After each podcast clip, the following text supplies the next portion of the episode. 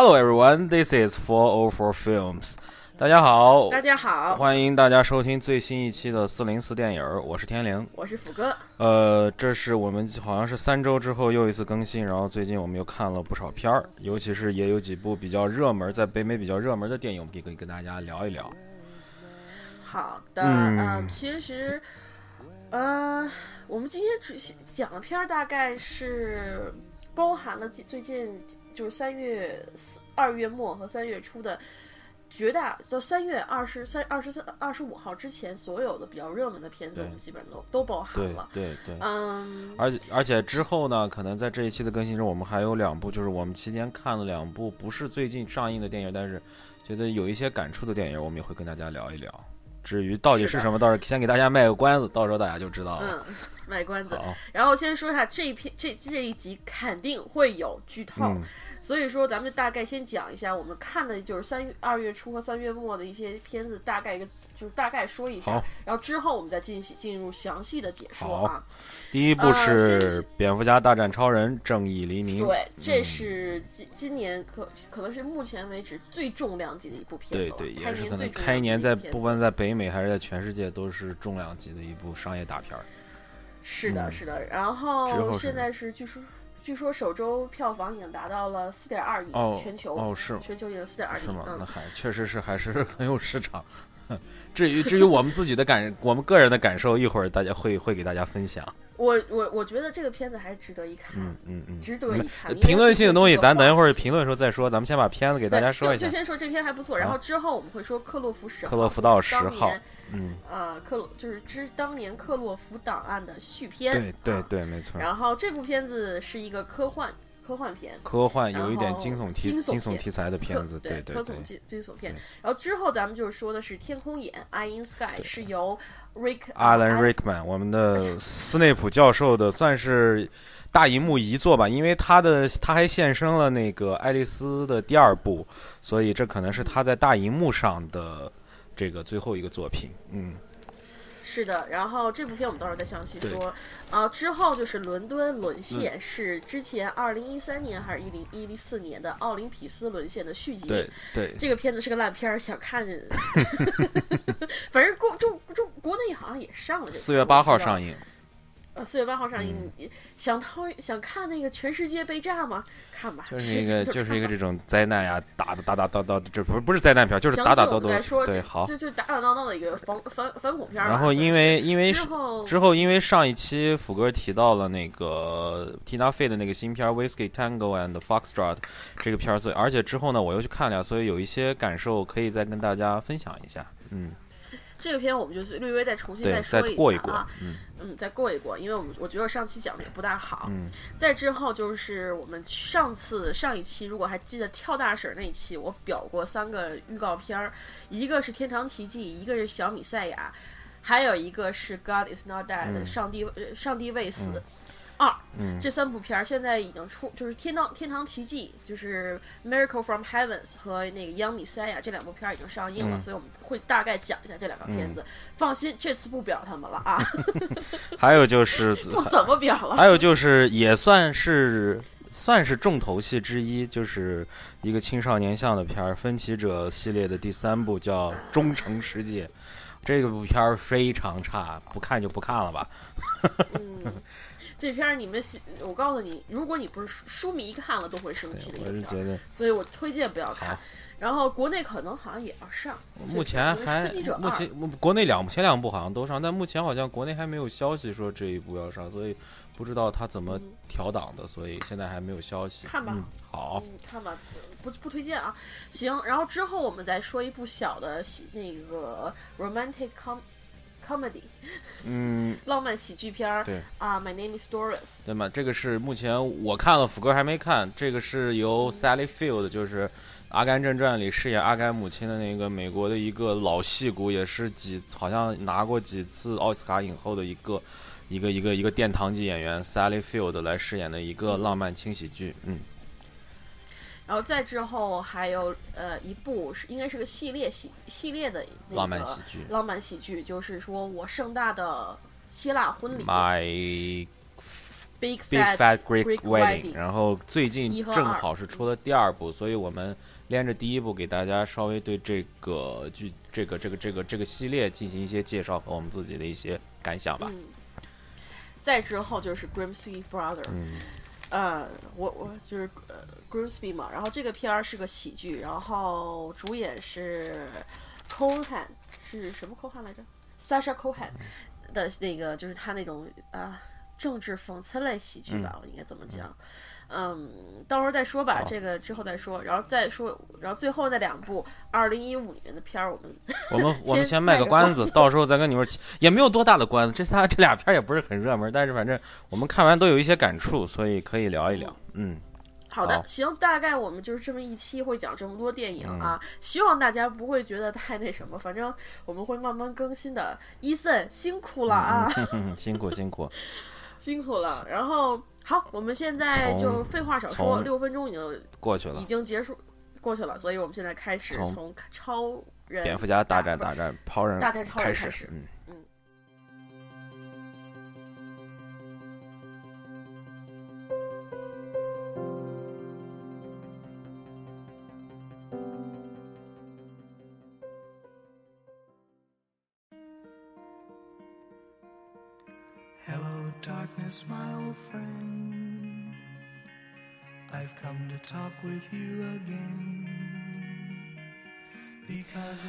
好，我先来介绍一下《蝙蝠侠大战超人》这个基本信息吧。呃，《蝙蝠侠大战超人：正义黎明》是 DC 与华纳合联手打造 DC 漫画的电影宇宙的第二部作品。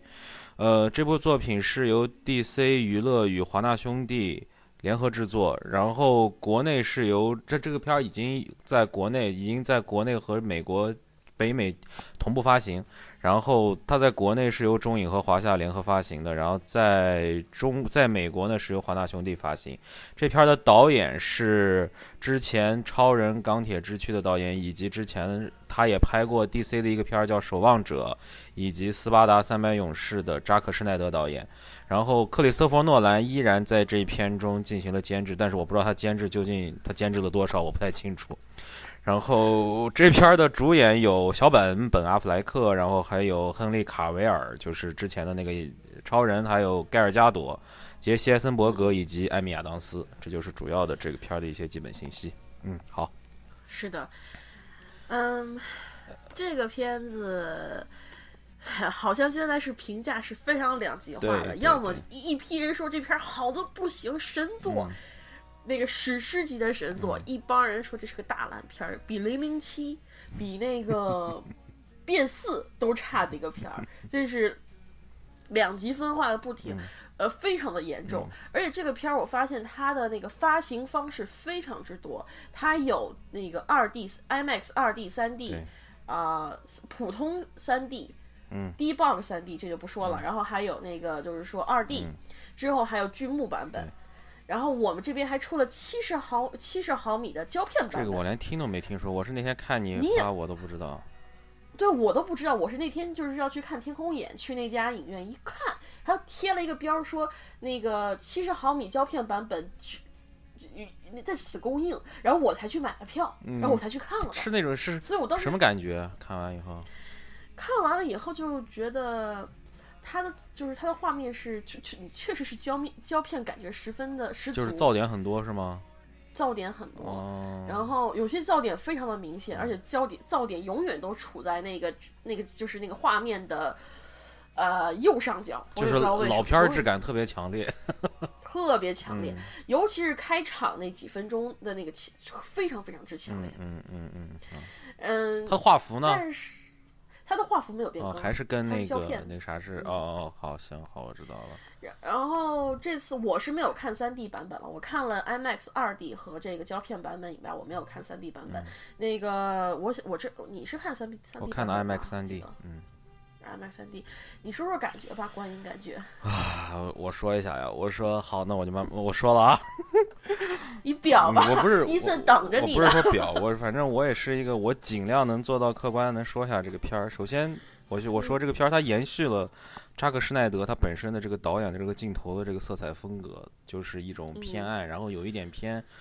同，有一种那个那种金属气质的那种那种颜色在里面，包括在第一部那个厘米那个钢铁之躯，包括之前的斯巴达三百勇士中，你都能感觉到这样的一个色彩风格。这个这个它的色彩风格，我觉得就是有点漫画质感。对，有一种有一种就是有一种漫画质感，但而因为扎克施耐德本身也是一个宅男 DC 粉，所以他对这个片儿确实可能是有执念，这是第一点，这是对我对这个片儿的一个整体的一个表面的印象。再往后说，首先我要说的是这个片，我觉得可以分前半部分和后半部分来讲。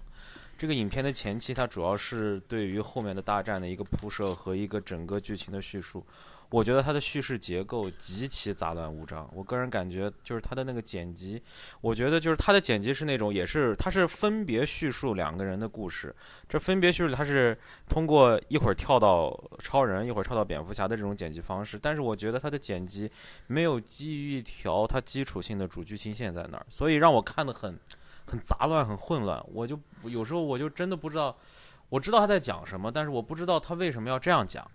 以及就是，而且就是这个片儿在之在前半部分，两个英雄他几次出场进行一些打斗或者一些出场的时候，他用他用了好多那种高速镜头，以及用那种特别庄重的那种背景音乐来烘托两人的气氛，我觉得有点过分了。就很多次就感觉他们俩人登场就是那种咣咣那种那那那种感觉，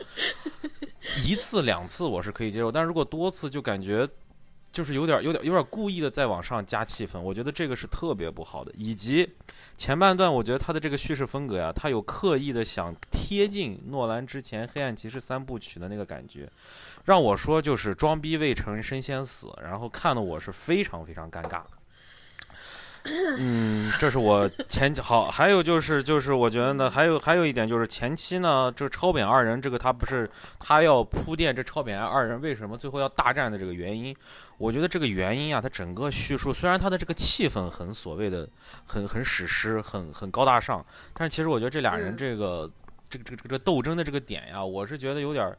有点稀松，就是我。我我看完的直观感受是，我觉得这俩人就是为了抢地盘搁那争来争去，互相挑衅。我挑你一下，你挑你一下。我觉得，我我我。你先让我说，我先说完，我先说完，我先说 完。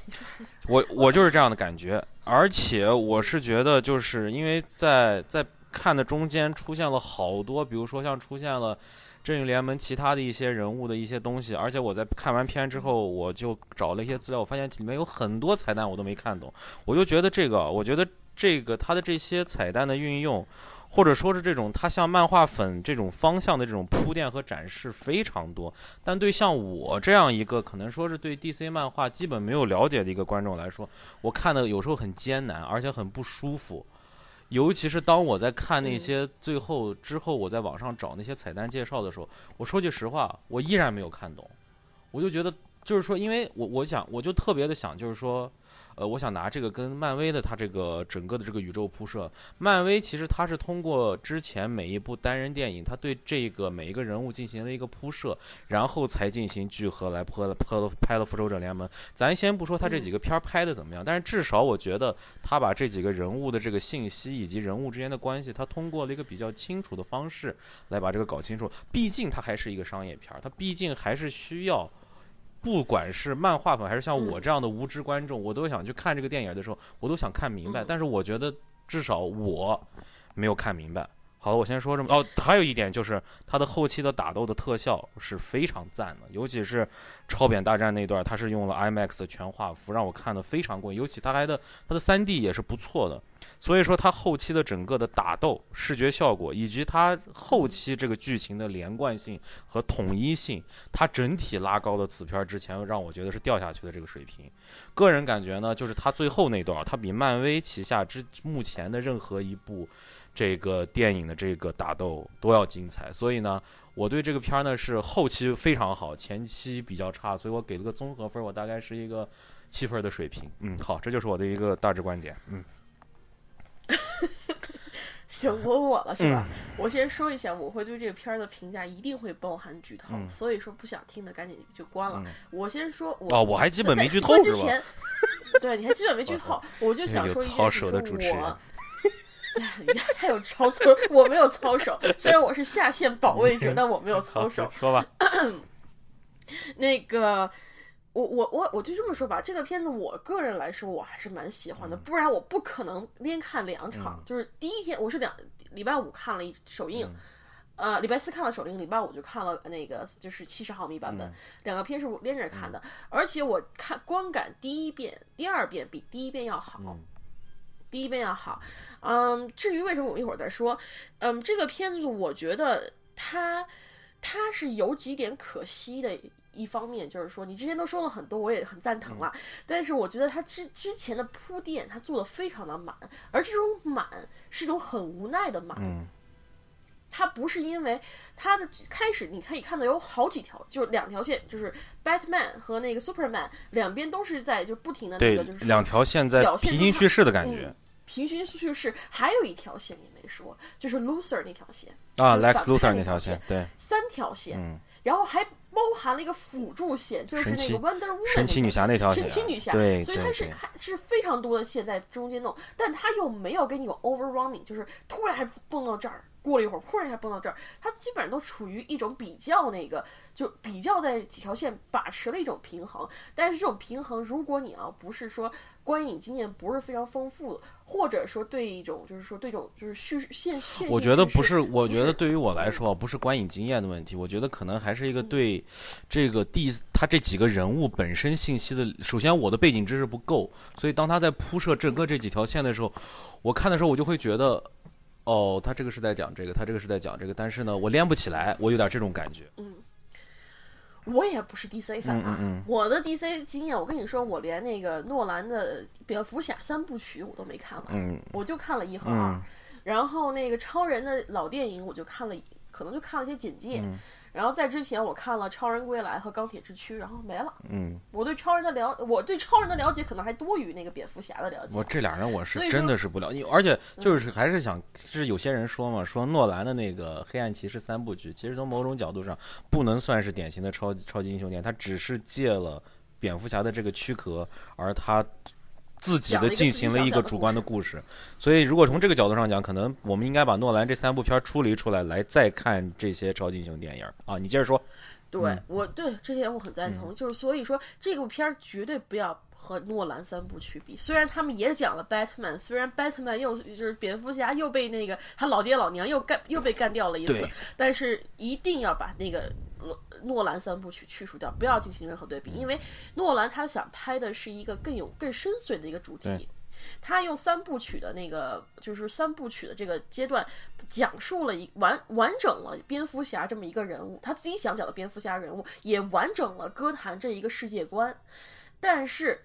放到 B 就是 BVS 这里面，他就没有这么大的篇幅。他们他的角色说说句实在话，这部片儿你一定要在这之前一定要看《钢铁之躯》，嗯，一定要看超就之前二零一三年的那个那部超钢铁超呃就是《钢铁之躯》，因为这部片儿实在太满了，两个半小时的片长，他没办法再把超人之前的故事再塞进来，所以你要所以他有很多剧情又跟超人钢铁之躯有很大的联系，对，它连接的很紧密，你明显感觉这两部片就是一个续片的感觉。对，这两部片就感觉就是非常非常的紧密，所以说你一定一定要看完《钢铁钢铁之躯》，这样你才明白之前所大战是什么人，那个一直躺在那儿的一个尸体是什么人，你一定要看那部片儿你才知道，因为在 BVS 里面他讲，他虽然也有提到。你但是都是非常快的就过去了，而且还有更多更大量的信息把你压的，你也不知道它就会忘掉这些信息，所以你肯定看完了以后你会有很多的疑问，说哦那个尸体是谁？那个飞船是哪儿来的？为什么之前那个就是整个那个就是大都市大都会被那个炸了，炸成平原了？到底发生什么了？你去看钢铁之躯。你不去看这部，不去看《钢铁之躯》，你就懵了。这就是所谓的，就是说，可能就是说，这可能是 DC 的一个一个他的战略。我不敢说他是对错，但是我觉得他他可能这种这种这种这种他的这个他的这个方向不太一样。我觉得就是说，它是一个独立的电影，如果跟前传有太多的联系，这样是不是一件好事呢？我先提一个问题，我没我不评判，我就提一个问题。嗯，好。我觉得这个，你想诺兰三部曲也是环环相扣，那个那个就是星战星战系列也是环环相扣。你能说他们之间有问题吗？也不能说有问题，就是说，但是我但是有一点我是比较可觉得 BVS 很可惜的一点是，他是为了商业屈服了，就是把自己作为电独立电影的本身。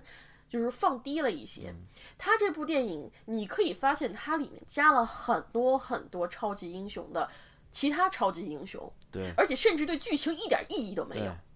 你可以看到，比如说，就是说，咱们剧透啦，那个就是它里面有一段是他那个呃，蝙蝠侠做了两次梦，嗯，第一场梦境咱们就不提，非常短，吓你一跳，属于就是前半期你看昏昏欲睡的时候突然震你一下那个 那么一个剧情。第二段的梦境就是梦到那个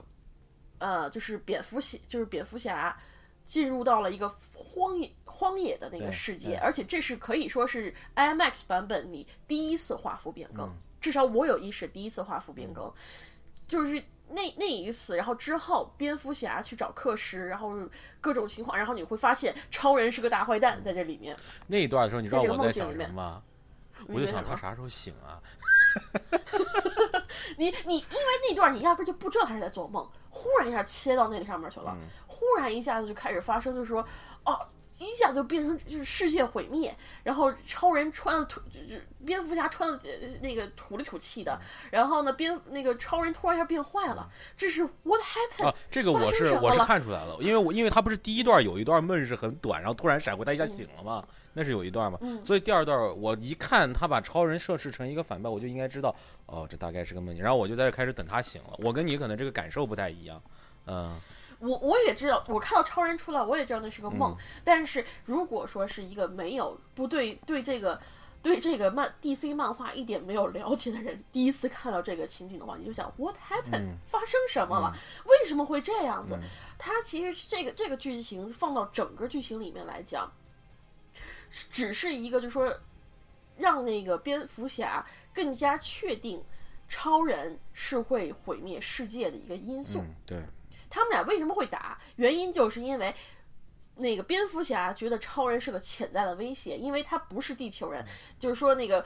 非我族类，其心必异那种感觉吧。而且他有超级强大的能力，所以他不得不觉得不得不担心。而且超人就是他们之前就是那个大都会大战的时候，超人和那个 Zod 将军打的时候，嗯把那个老爷的，就是那个蝙蝠侠的那个楼给撞塌了，让蝙蝠侠的好多员工丧生死在那生，个里面了。死在那里面。所以蝙蝠侠恨超人这个原因是非常直就是直观的，嗯因为。那个超人是他确实看到了惨状，而且是伤害到了自己亲人，就是属于自己的属下。而且这这一部分在那个在这个这一部的片头又有一个比较饱满的一个丰富比比较比较完整的展示。对，而且我觉得那个展示，我觉得拍的还挺不错，那种就是从他的视角去看那个大都会之战那一块儿，我觉得还是不错的。嗯，但是这个会儿就是说，他第二次梦境其实是讲的是 DC 漫画，在 DC 漫画里面讲的是那个不义联盟的一个剧情。嗯，对，但是谁会？但是我我相信这一段不是那个扎克斯，可能是是扎导他自己想加进去，或者是因为什么原因？但我觉得更多的元素是因为他们想开启 DC 宇宙，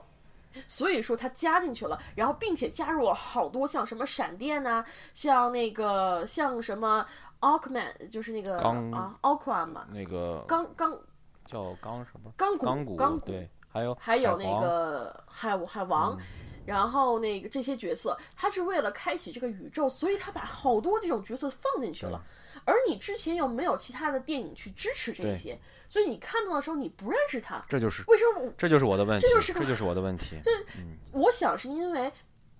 你想那个，你想在那个就是复联之前，复联一之前，他们出了雷神，钢铁侠出了，美队一，嗯出了钢铁侠一和二，这三部片儿把那个把把、那个全部铺垫好了，都铺垫好了，所以说最后复联一就打在一起是非常顺理成章的，对，对，顺理成章的，所以你已经有一定观众基础了。而很可惜的是，在 DC 它是只有一部钢铁之躯，它没有其他地形，甚至包括就是作为主角之一的那个蝙蝠侠在这里面都没有那个都没有那么多具没有交代体铺垫，，就是就没有只给你了交代。对，都是指给你了，他没有办法，因为篇幅就这么规定的，而且而他们，我相信是那个华纳他们决定是说要一定要把这些元素放进去，这样子可以给他们之后电影进行铺路。这个这个原因就跟漫威就是复联二一样，这个问题是一样的。复联二实际上就是给之后电影铺路，就是讲给之后的美队三铺路，给之后的电影铺路。是是是是，没错没错。所以说为此而放弃了很多，就是让它成为成为一个独立电影而所具备的。就是剧情要求和这些元素，我相信不那个。如果说作为一个聪明的导演的话，他不会花那么多钱去拍一个毫无意义的镜头。我知道他是，我完全能够理解他是为了铺设电影宇宙，因为我也知道这是 DC 的一个大战略，这我都能理解。我就是说。我觉得他这种铺设的，他这他这种铺设的方式不符合人的正常逻辑。人的正常逻辑应该是先了解个人，再了解整体。这几个人怎么组成的这个整体？对啊。这个是他先给你了，这些人都会在这儿，然后再过来给你介绍这个人说。关键是我对这些英雄我一个都不认识，我一个都不了解。后来我一直问我这朋友，我说这是那谁谁谁谁是吧？我只听说过名字，比如说海皇我听说过，神奇女侠我听说过，我连听都没听说过。钢骨我我我我钢骨我是这次是第一次听说，然后闪电侠闪电侠是因为之前有一个美剧。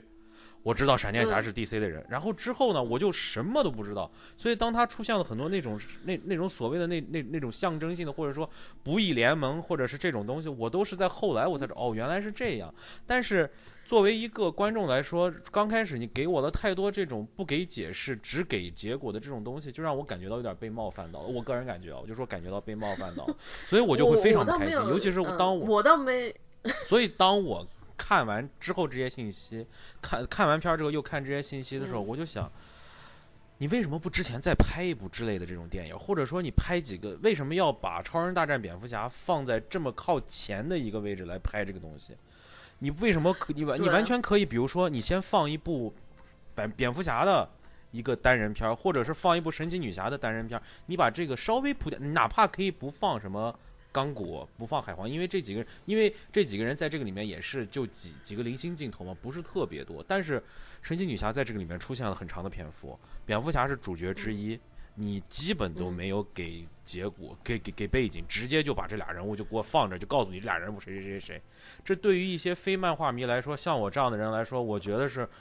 我觉得不好，我觉得还是文化，我觉得特别不好。但是，对啊，这就是这就是文化问题。那因为我小学小时候啊，那个可能因为你年纪比较大了，因为我小学小时候那个看那些啊。就是还看过超人的美剧，我没看过，有美剧，这可能不是，这可能不是文化问题，这也不是年龄，不是，我不是在，我不是，我没有，我我不是，是我出国之前，我七八岁，我还在国内的时候看的，然后在国内的时候，我还看了蝙蝠侠的动画片，对啊，也看过这么多东西。我出国以后，我也看了 Justice，就是那个呃，就是那个嗯，正义联盟的一些动画片，所以我对这些。背景人物是有一定的对啊，对对是这个这个，我觉得就就跟就是他他为什么不只给你，就是说，因为他觉得这些东西你已经知道了，他凭什么觉得我知道？这就是一个重要的问题，他凭什么觉得我知道？凭什么你就会觉得不知道呢？因为我没看过，我你不能强迫，你不能为了强迫我去看这部电影而让我去看之前的提前知识呀。你为什么呀？你为为什么？你是不能强迫，你是不能强迫。所以我就觉，所以我就觉得，我个人感觉被冒犯到了。我只是说我个人感觉，嗯嗯嗯。但是我也觉得，确实他们没有办法再去拍一部蝙蝠侠，或者再拍一部那个神奇女侠，因为神奇女侠的那个片子是在个人电影是在之后。对啊，我觉得为什么不能提前呢？然后。嗯，这这我也不懂为什么不对对对，这就是我。但是我觉得我的纠结。但是我觉得这部片子里最大的亮点就是神奇女侠。嗯，没错。如果这部如果如果说把这部神奇女侠是这部片里最大的赢家。嗯，对，没错，没错，没错，没错，没错。那个这部片，所以说我觉得我这这不管它的战略是怎么样的，我觉得至少神奇女侠那部片儿之后，它是它是肯定是会是有回报性的，就是期待性是很高的。但是作为电影本身，这部片儿我觉得还可以，因为导演必须得把很多的前因后果都加到这一部片子里面来，都要给你讲清楚，大绝大部分能给你讲清楚都讲清楚。所以说，这就为什么前半部分会比较臃肿，会比较写的比较臃肿。其实他之前的故事非常简单，就是超人被人陷害了。然后呢，他的女朋友 Louis 去查到底是怎么回事儿，而蝙蝠侠这边呢，因为他发现了一个，就是说运输，就是发现了一个 White Portuguese，就是那个白色葡萄牙人，白种葡萄牙人，他们由此而引，就是去也是进行一些调查，然后同时他也希就是说想找到一个方法去打败超人。去打败超人，其实就这个非常简单的一个故事。然后之，然后那个，然后还有就是那个反派是利用他们利用这俩人之间的这种别人这种矛就是矛盾，然后把他们牵在一起，最后让他们两个人进行一场大战。就这是前面前半度，就是非常没错没错没错，这是一个这是一个比嗯较，其实就是你你把这个剧情讲得非常清楚，但是导演没有按照你这个顺序拍，他这个他整个前期的这个结构。结构和这个剪辑，它不是这么顺畅的，所以让我看的，我完全理解他在讲什么，但是我觉得就是说他有点儿，有点儿矫揉造作的一种剪辑方式，把这个故事给你讲明白了，我是这样想的，嗯，我我觉得还不算。我如果说你要是，我觉得还可以，他很努力的去讲这个故事了。我觉得努力过了因，为他他 我就觉得他努力过了。这个这个片儿从头至尾有一种用力过度的感觉。他，因为扎导他其实你你看了钢铁之躯，我看我不喜欢，我也不喜欢，嗯，就是我 但是比起钢铁之躯，我更喜欢这部片儿。对对对对对，这个我承认，这个我承认。钢铁之躯我给六分因为，钢铁之躯带着一股那种就是说孤芳自傲那种感觉。钢铁之躯，他钢铁之躯，因为在他宣传的时候，他大大的打出了 executive producer Christopher Nolan，所以让大家感觉就是说，大家是想去看一部黑暗骑士的续作。扎克施奈德可能也得到了这个信息，所以他努力的想把这个片儿接近那种不哥们儿要，扎克施耐德哥们儿要他他是个中二，哥们儿要往那个这哥们儿没那那个上面不是我觉得有我觉得有，嗯嗯嗯，不是因为你没看《守望者》吧？我没看《守望者》，嗯，但是我看过《斯巴达三百勇士。他呃是不是斯巴达三百勇士和这个还不一样？你去看一下《守望者》，《守望者》我是很推荐他的，虽然可能不是很多人喜欢，因为他他走就是黑暗那个黑暗英雄片、黑暗英雄那个节奏嘛。然后他的那个片子，我我反正我在看那个导演剪辑版的时候，我看叫导演剪辑版，我没看他那个现场版。导演剪辑版，我觉得他讲的故事就是非常的，就是说，就还是觉得蛮蛮，就是说他他其实也是一种黑暗风吧。他也会拍这种黑黑暗风，但是他有一个很大的问题，就是他真的是太动漫迷了。嗯，这个片儿我记得他好像他也是作为编剧之一，对，呃，高超人不是，对他也是编剧之一，所以他在编剧的时候，他可能也有一定的忽略了作为普通观众应该有的信息，我觉得还是有有一定，但是我觉得，嗯，但我觉得还是就是说还有一部分。呸！我现在被啊晕了，都有点。我觉得他还不是太，就是太过粉丝向，就是他的粉丝向能就是因为还没有严这可重到让能这可能就是因为咱们俩嗯确实是，首先咱们起始点咱们俩起始点不一样，对，因为因为确实是我是一个基本是零零知识对于 DC 这个漫画，我小时候看基本就没有接触过美漫，可能也是因为跟我的生长环境有关系，我们那块儿接触的美漫确实是少。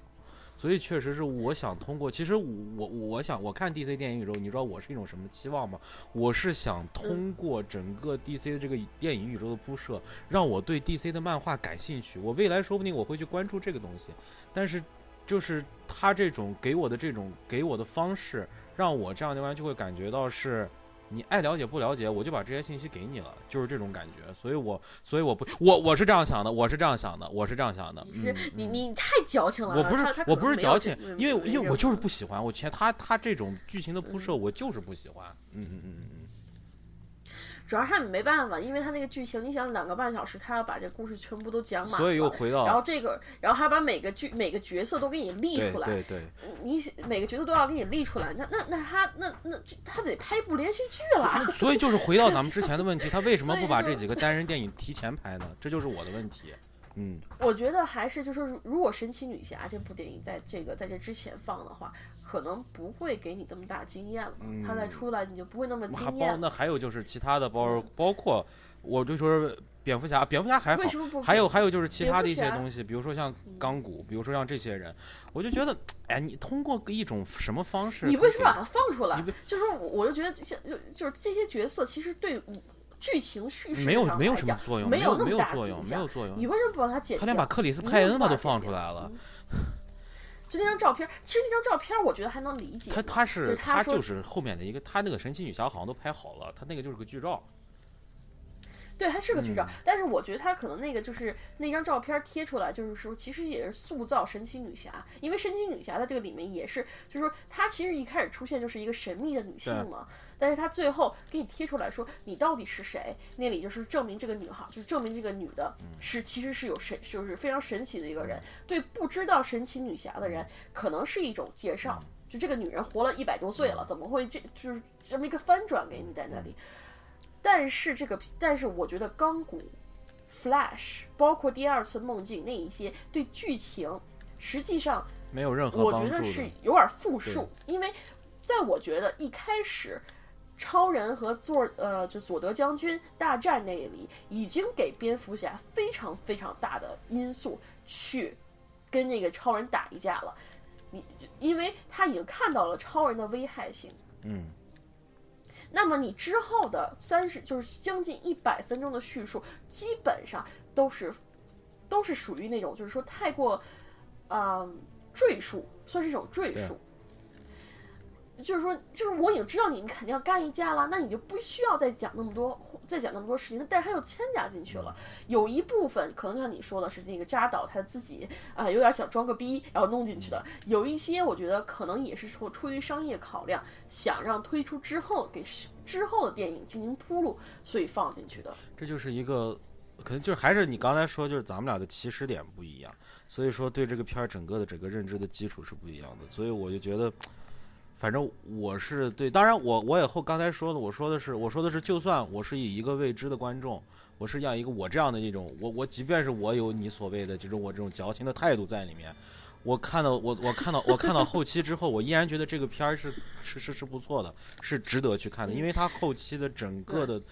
因为他前期不是是用了他那种剪辑方式，包括他那种他那种结构的变化，他讲了一个这样的故事，他有点，在我看来他有点琐碎，但是后来他基本上剧情是连贯和统一的，包括打斗，包括整个后后来的也算我都算不上是剧情吧，就是整个这个故事的这个往前推进，它整个是基本上是一线一线走的，所以整个后期的从视觉特效，从这个贯连贯性上来说，我觉得后面做的非常好，是我我非常吃这一套的。所以说，我觉得这个片儿综合评定就是还是一个高于水准线以上的一个片儿，这是我的一个评判判判断。嗯，对，我也觉得他他绝对是这部这个片子绝对是高于水手，他至少画面性是很，我觉得是我要给很高的分儿的。虽然它是很暗的一个片儿，但是我很喜欢它那个画面的布局以及这个最后色彩渲染，我都觉得很漂亮它亮。这种暗，你明显嗯感觉到不是灯泡不给光的暗，是那种它刻意给的暗，因为它灯泡给的亮其实是很足的，所以就是这种感觉，我是我是觉得是，确实是他是有一些他自己的想法在里面。我也我也喜欢暗黑系，因为暗黑系的这种东西，让你能够感觉到这个片儿的一种，我不敢说是深度，但至少有一种深沉感在，所以这种东西我是喜欢的。但是就是还是我之前的那个观点，就是说可能有时候。嗯，就是我，我是我以一个非粉丝，可能我确实是有点有点看完之后我有点愤怒，我有点主观，但是我就是不喜欢他前面的表达。嗯，我还蛮喜欢，因为我看两遍嘛，嗯。我还蛮喜欢前面的一百分钟的表达，因为它虽然就是像你你，但是你看看完一遍以后，我重新再去翻回来看，我觉得它之前就是说前后是有交代的，比如说那个，包括说我开始觉得第一、第二次梦境是有点就是赘述，但我重新再看一遍的时候，我觉得第二次梦境其实它给出了一个原因，就是说他为什么最后结尾的时候，蝙蝠侠说我要去找其他人。我们要组成一个那个正义联盟，他是给出来的，因为他们觉得作为单个，他们是没有办法去战胜但超人是，或但者是他不像类似是又在于这样的。那个那个那个那个 Lex 的那个资料文件中，他又看见这几个人了。我是从对，他是我是从我是从那个角度来嗯推理，就是说还是那个观点，就是说，嗯，对于我来说，就是有很多的多余信息，我不了解是为什么，而且它又摆在面前，所以我觉得就是你上说的有点赘述。但是我觉得这是粉丝的狂欢。对，我这粉丝的是没错没 错，每一次出现那个人物，我们的那个电音场面都会有哇哇耶，就那样子的。然后啊就就就就所以所以我知道这粉丝会非常喜欢这个片儿，我觉得两极分化我非常理解，确实是很多粉丝看完会非常开心，因为看到了很多他们想在片儿里看到的东西，我很尊重他们，但是反正我没看，我我看到了，但是我没有那种感同身受，所以我就我我是这样的感觉，所以所以就是这样，嗯嗯嗯。另外一条就是我想说一下那个 Lex 那个演员的那个表演，嗯。你不喜欢我我不喜欢，我觉得就是我抽搐是我我就你 哈，Bruce Wayne and Clark Kent，I love it。他就是他这他就一直 I like to make 对对对 uh, 对 bring people 对对对，together。就是一直是那种嗯嗯嗯这样的演法，从头演到尾。我觉得你这模仿太对 对对，然后就是就是就是我，因为首先我还是那个观点，我不知道 Lex 他本身他在他在他他到底是一个什么，可能他确实是一个有点你知道上一任 Lex 是谁我不知道？我不知道派克是呃，就是那个木下总统。哦哦是吗？就是就是我就想我就我先说完吧，我就说我知道他是一个神经质的一个疯狂科学家，这个我大概有一个背景知识，但是。就算是我知道他这样一个人，我也觉得他那个 A A A 的这种演法还是有点过分了。我可能觉得就是说，杰森伯艾森伯格不是杰森伯格，sorry，艾森伯格这个演员，他之前在社交网络他演扎克伯格演的很好，我觉得他演的非常好。我觉得他他把那种这种人的有一点点那种有一种那种就是这种 IT 狂人的有一种屌丝劲儿，包括那种有一点不不是不不不理事情那种感觉，他敢表现出来。但是我觉得他在这部片儿里面，我个人揣度啊，他有努力想把这个 Lex 这个角色往希斯莱杰的小丑那个角色的标杆性上，再想往那个方面塑造，让大家觉得嗯，这是一个很有标签式的一个角色。我并不是说这两个角色的性格相似，我只是说这两个人的标杆性可能或者是意义上有点类似。但是呢，我个人感觉还是就是用力用的过猛了，他太太太太点点咚咚了，太太跳跃了，让我感觉就是反正是有点尴尬，我是这个感觉，嗯。嗯，这么说吧，我我觉得这个角色虽然好多人都给他好多大差评，但我觉得放到这个电里电影里面，我还能接受。他比那个比零零七，我为什么老提零零七呢？我就这片跟007他比这这零零七里面那个那个呃那个瓦叔好太多了。这个瓦叔不是这种抽搐式表现，但他演的那个角色，就是说他作为一个反派，他没把一个反派立住，而在这里面，这个他又演了一个搅屎棍儿的角色，你知道吗？我觉得就是这个片儿，就是如果说 嗯鸟叔是没有把那个把那个反瓦叔那不是鸟，sorry，什么鸟叔都出来了，瓦叔就是 Christopher 就是他没有把嗯那个反派立住的话，那艾森伯格就是把这个反派演成了一根电线杆儿。就是这个感觉，就是立的太死，没有不活泛了，这就是我的感就我觉得他就是个神经病。就是，而且是一个而且是一个由神经病扮演的神经病，我是这样的感觉，对，是这样的感觉，就是他不他就是一个 psychopath。对对对，我觉得就是神经病想演一个神经病是什么样的感觉？我觉得就是艾森伯格这个感觉就是这样的。我觉得就是要不然他就当个神经病，就是神经病就很好，就是一个人演神经病可以把，就比如说像那个。什么？我就想说，十八岁的天空，不一样的天空里面那个那个谁，那个小李的那个，他就是一个正常人演神经病，去主动接近那个自然的神经病。他不是神经就是对病那个自闭症，自闭症就是那种自闭症就是他演那种不正常人的那种这种反应。啊但是艾森杰杰森艾森伯格呢，就是这种，啊、我就是个神经病，然后我还要把我我我脑我神经病脑海中的神经病要演成一个什么样，就是就是这样的感觉，我就是这样的感觉，嗯，他是是他是比较那种夸张式的演法非常法，夸张，他非常夸张的式的演法。我我没有跟希斯莱杰的那个小丑比，因为我现在基本上就说对诺兰三部曲的两部已经基本上记忆不深了。因为我 那所以我也没个黑暗骑士我是看了三遍，所以我对那个我我对希斯莱杰，因为希斯莱杰那种表演，你明显可以感觉到他那个他那个角色的张力，而且其实他在扮演小丑的时候，他是张弛有度的，你懂我意思吗？就是说，他没有全部都是特别对他他他就是说，小丑这个角色，他演出了一个起伏，演出了一个张弛，就是有节奏的。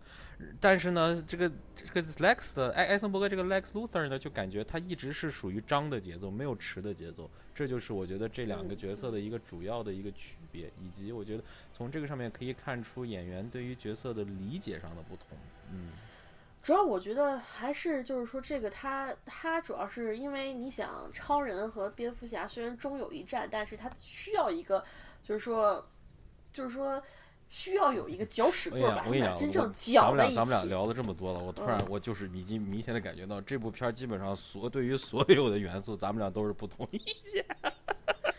挺好的呀，咱们终于有一部片什么都不是一样的了。我跟你讲太，好了今天如果同志们能够听到这一期，这可能是我和虎哥第一次如此不同意见。我跟你讲，这这部片儿这个真的是两极分化的非常厉害，就是你 get 到他的点，你就会嗯我非 get 不到常喜欢他的点，所以这部片儿我就非常你不喜 get 不。到他的点，你就会觉得我操，这什么烂片儿！我花了两个半小时看了一部烂片儿，我操！哎呀，我倒也没有那么极端，因为我后我后面后面我很享受，所以说，但是前期我确实呃很很很不给，反正就那种感觉。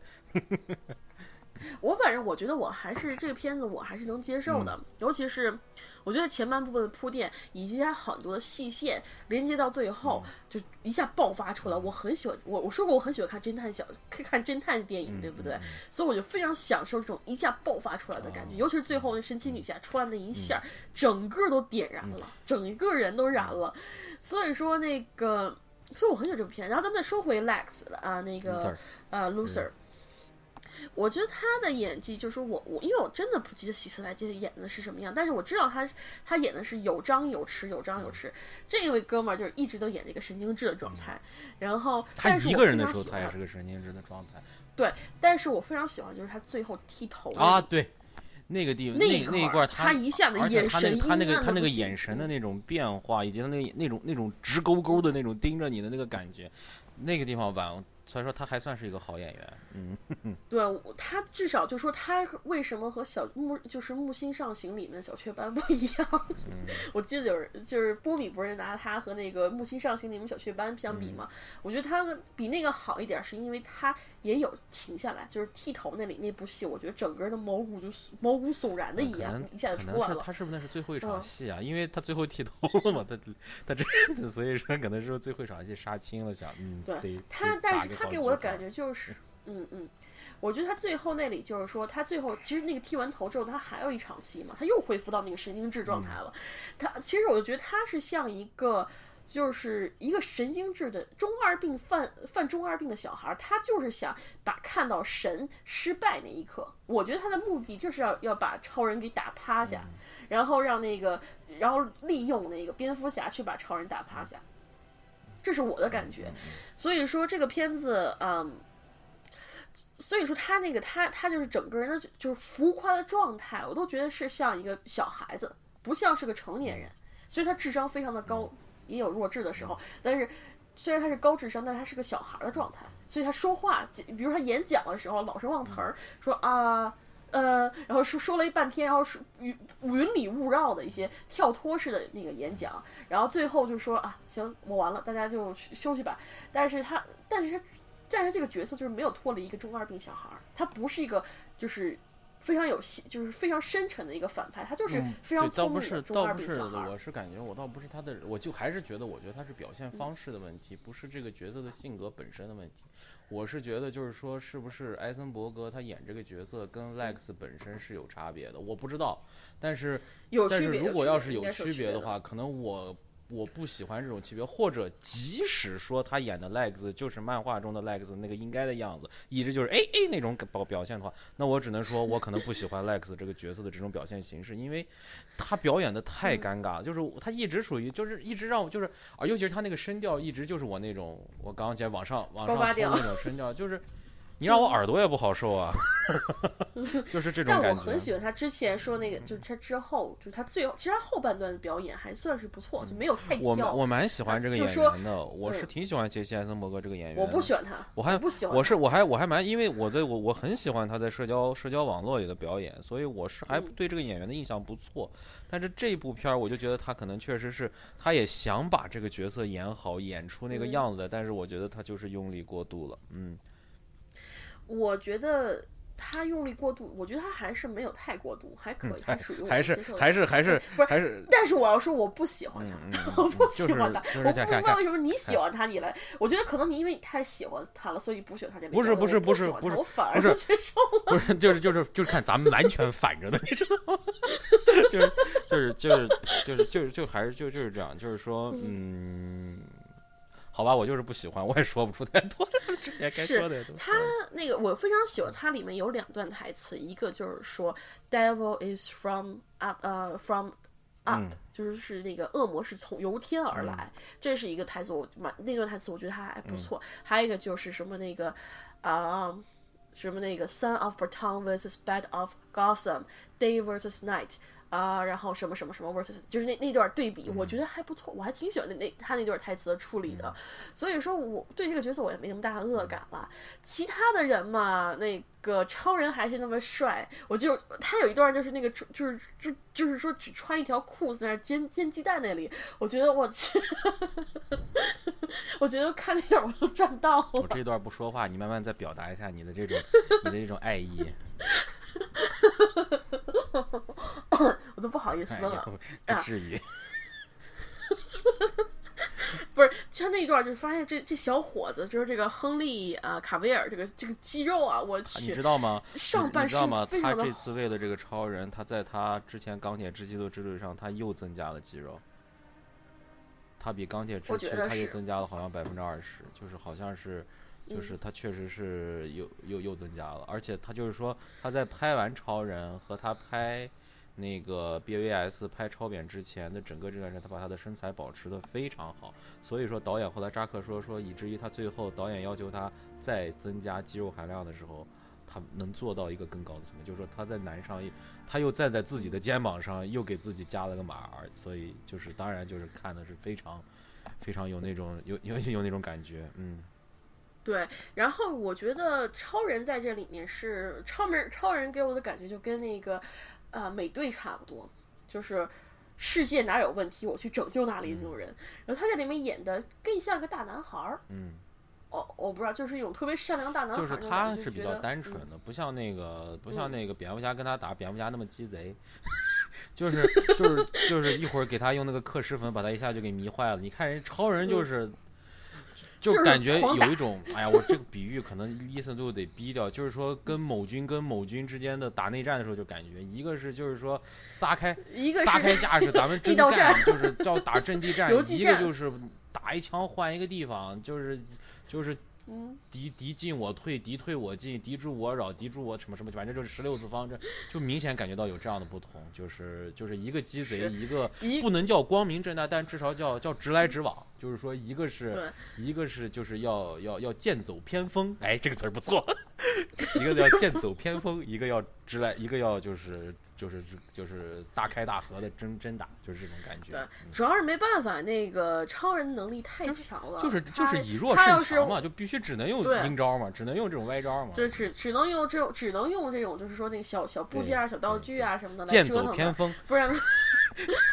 对啊，剑走偏锋。但我觉得这这两这两个男演员的肌肉真的是太享受了，而且他们全都有裸半身小的那个。本小本也也练了，嗯，小本也练了，对也练了练的很。你看他在那里面，他那个就是他不是在决战之前，他一直在练字就是练习嘛，引体向上，就是对引体向上啊什么的。哎呦天哪，那那段儿你那两段想想，我觉得真的是就是说我我还是有一个关系，我不是之前给跟你说吗，我说至少他把我嗯在钢构里的那个怂逼形象，已经让我彻底把他给摆脱了。是他那会儿是一个就是大腹扁扁，然后那个整个人就是一个就是一个中中年中年那个中年大叔的中年 loser 的感觉，对，中年 loser，这里面演一个高富高富帅，很帅的，而且他两鬓的那个嗯白发，我觉得点缀的非常好，就是就是把他整个人这个气质也给整个凸显出来，我觉得是不错的。嗯就是很好久没见那个本阿弗莱克这么帅了，因为他在那个《逃离德黑兰》里面，他也是个大胡子，一个一个邋遢记者那样的一个形象。然后在嗯钢构里就不说了，那就是一个他就是也是肯定是他刻意增重了，不然不可能是那样的。嗯但这个里面明显感觉到，嗯，他又回到了有点想往男神气质上走的那种感觉，我觉得还不是错。我觉得嗯嗯嗯，我觉得他演的还是就是说符合这个角色吧。我只能说他不，我我我我对其实我对那个蝙蝠侠没那么大的好感。嗯我虽然挺喜欢贝尔的蝙蝠侠，但是我就觉得，但其实你没发现嗯贝尔的蝙蝠侠也是面瘫吗？所以说，其实这个角色终究来他终究来说还是要给还是要回到小本手里，因为小本 面小本就是个面瘫之王嘛。太牛逼了是吗！因为嗯、呃我记得好像那个蝙蝠侠本人的这个设，就是原本设定就是一个内敛，你是一个非非常深沉，内敛而且对这个世界是有一种黑暗的揣度的一个这么样一个人。嗯，对嗯他不是一个阳光灿烂大男孩儿，就像那个超人那样。超人真的是阳超光人是指灿烂大男孩满满的。正能量。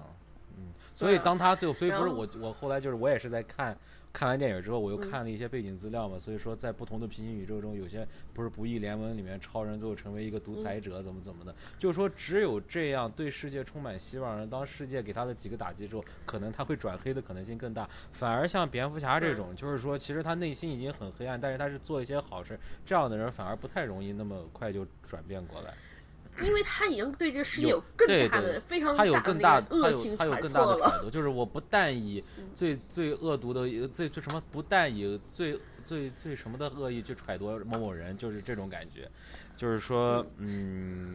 啊，我我就就提一句了，就提一句，他他就是说，他其实已经对这个世界有个清楚的认知了，所以他不会因为遇到几个就是难题，他就自自己就自我放弃了。而超人是他对这个世他他的父母把他教的非常的好，就对让他对整个世界都特别都特别的美好。然后虽然告诉他世界世界会害害怕你什么什么，但他没有说给他看展现真正人之恶在哪里。所以一旦这个人之恶加重，直接加重到他身上，让他承受不了，包括他最心爱的人去世之后，他会转黑的可能性会比其他任何人大，。对是就是就，其实这个是跟这个是跟正常世界是一个逻辑是一样的，就是所以我这这个是这个是这样的。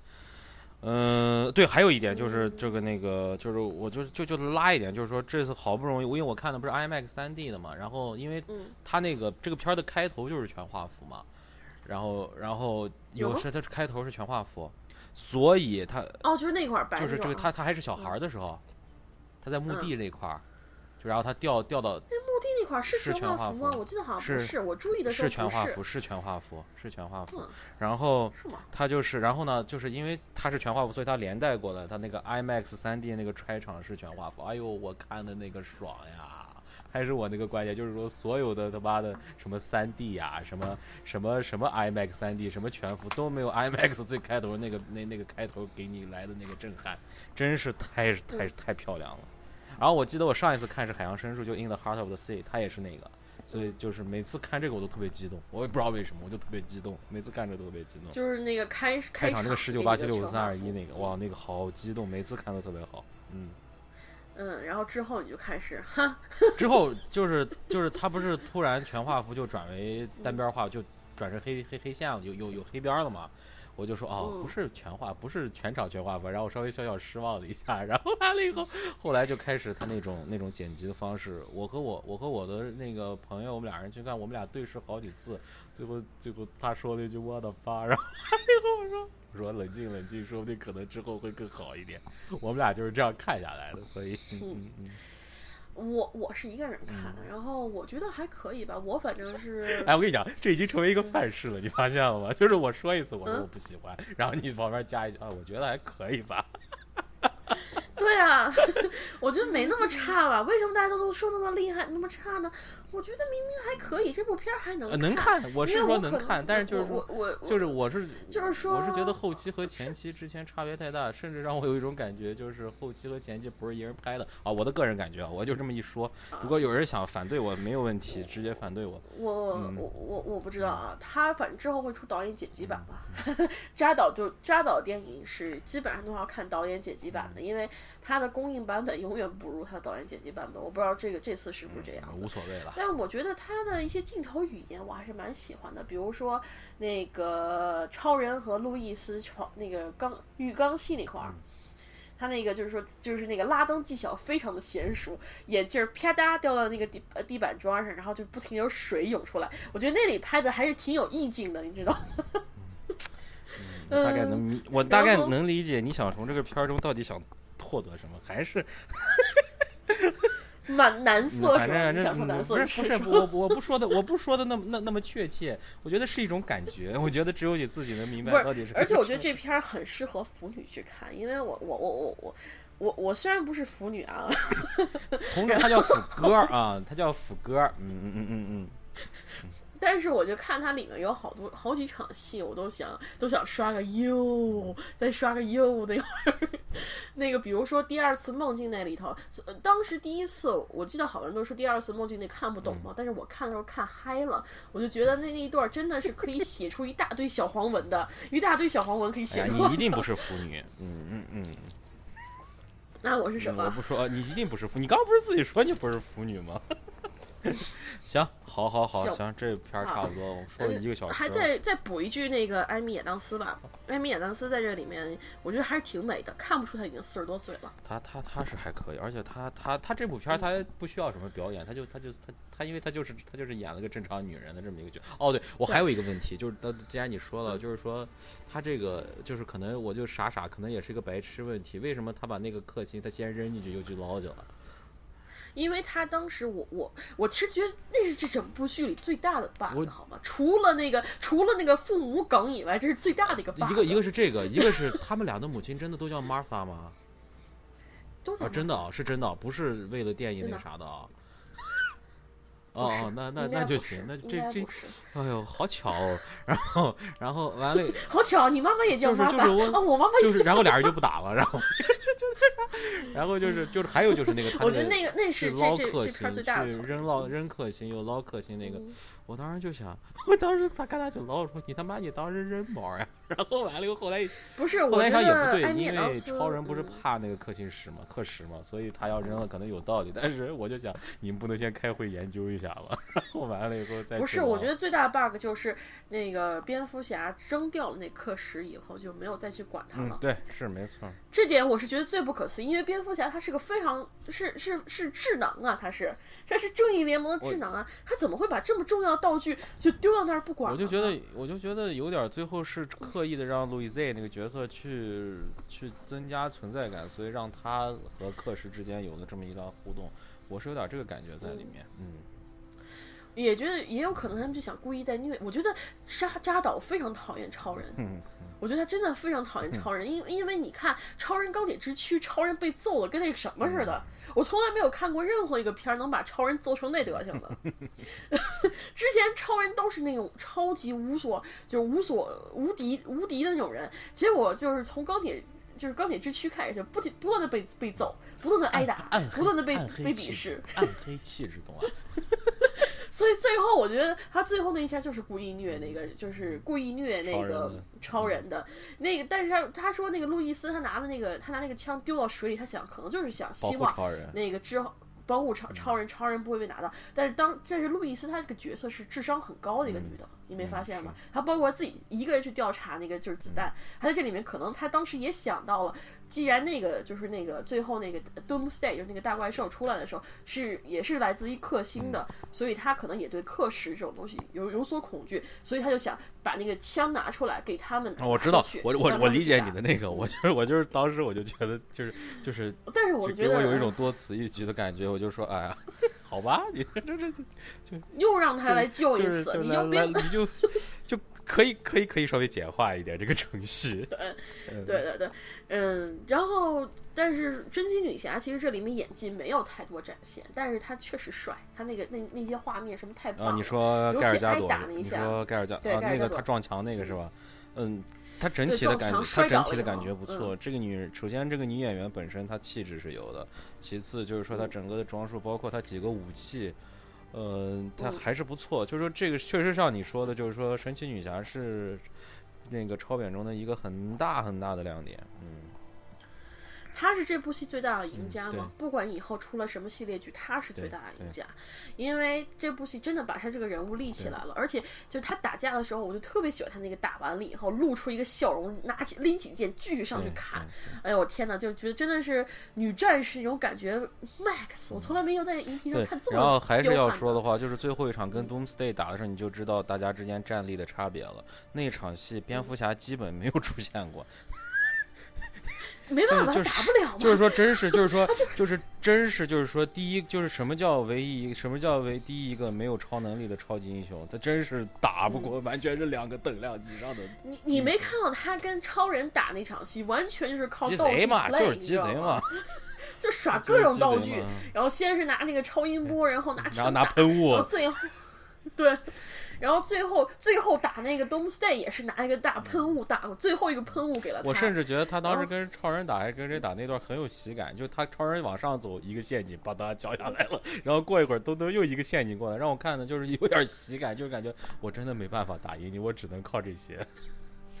对，而且你看他那个装甲，我靠，厚成那地步，然后最最后那个他就是说，就是那个最后他连风筝都放不了。你说他那个就是这这部这这个那最后那场大戏，真的可以当成一个非常经典的那个团队战来看，就是那个网游的那种就是刷刷本儿所以，所以。我就是我就是说，嗯那场戏真的是给我的那个感觉特别特别好，就感觉我操，这几个人连着打一个大 boss 那种感觉，而且非常真实。嗯那种他几个人旋转着打，就感觉有一种有一种有一种几个人无缝连接着打，再加上那个 Doomsday 也确实够强，所以跟大家扛起来了。对，所以这种互动以及整个的设计、那个画面的运用，我觉得非常好。所以让我说嘛，就是说，这这场打斗是我包括咱们看了这么几好这么多部漫威的这个超级英雄片，我是嗯最享受的一次。我所以，我一下把我对对这个片儿的评价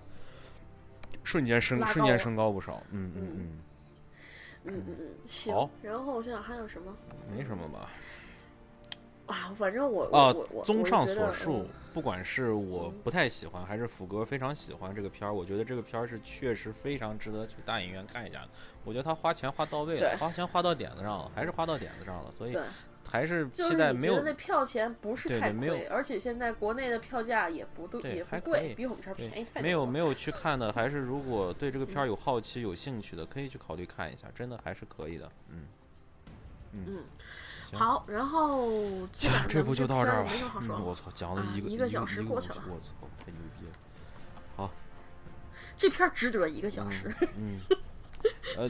对，其实本来我们当时还想，就是说能不能找一个资深 DC 粉来给我们讲讲课，来结合这个片儿来跟我们说，但是后来就是没有找到合适的人选，所以希望后来如果有机会，有朋友愿意跟我们一起分享一下他对于这个片儿，如果他作为一个 DC 是资深粉对这个片儿这个理解能跟我们分享一下，我觉得也很好。所以说，也希望大家能给我们嗯一些好的建议，让我们我们也是学习，反正我是真想学习学习的，我确实是是零了解。其实我我就之前联系那位朋友嘛，叫 Gas，、他其实也给我了不少建议，所以我有好多的那个呃观点也是从他那儿来的。谢谢 Gas 啊，虽然你今天来不了节目，但是我非常感谢你刚才是二 v 一啊！我才发现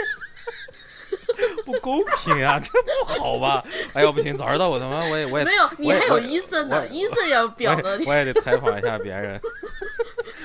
你去采访伊森，保证给你很多很多的那个伊森伊森，你你以后得好好，你你下次得来节目，不然的话你你想你想那个天灵都说我欺负他了。行，好，